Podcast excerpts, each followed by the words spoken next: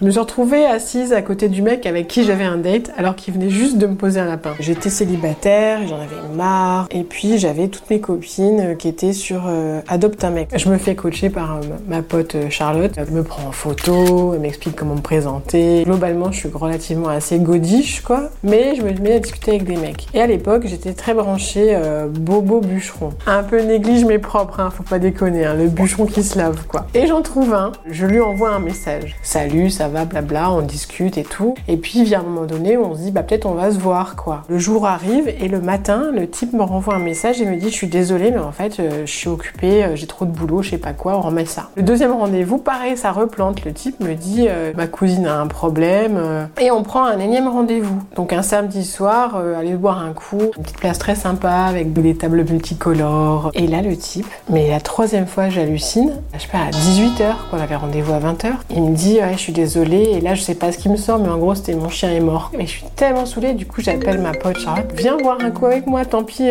ça a l'air sympa cette plage, je la connais pas. Sauf qu'au moment où on s'assied, et eh ben je regarde Charlotte et je fais putain. Lui, quoi. Le type était juste là à côté, tabler, avec une autre meuf. Lui, tellement détendu du slip, il s'est pris un rencard avec une autre meuf dans le même bar, quoi. Et moi, j'hallucine, quoi.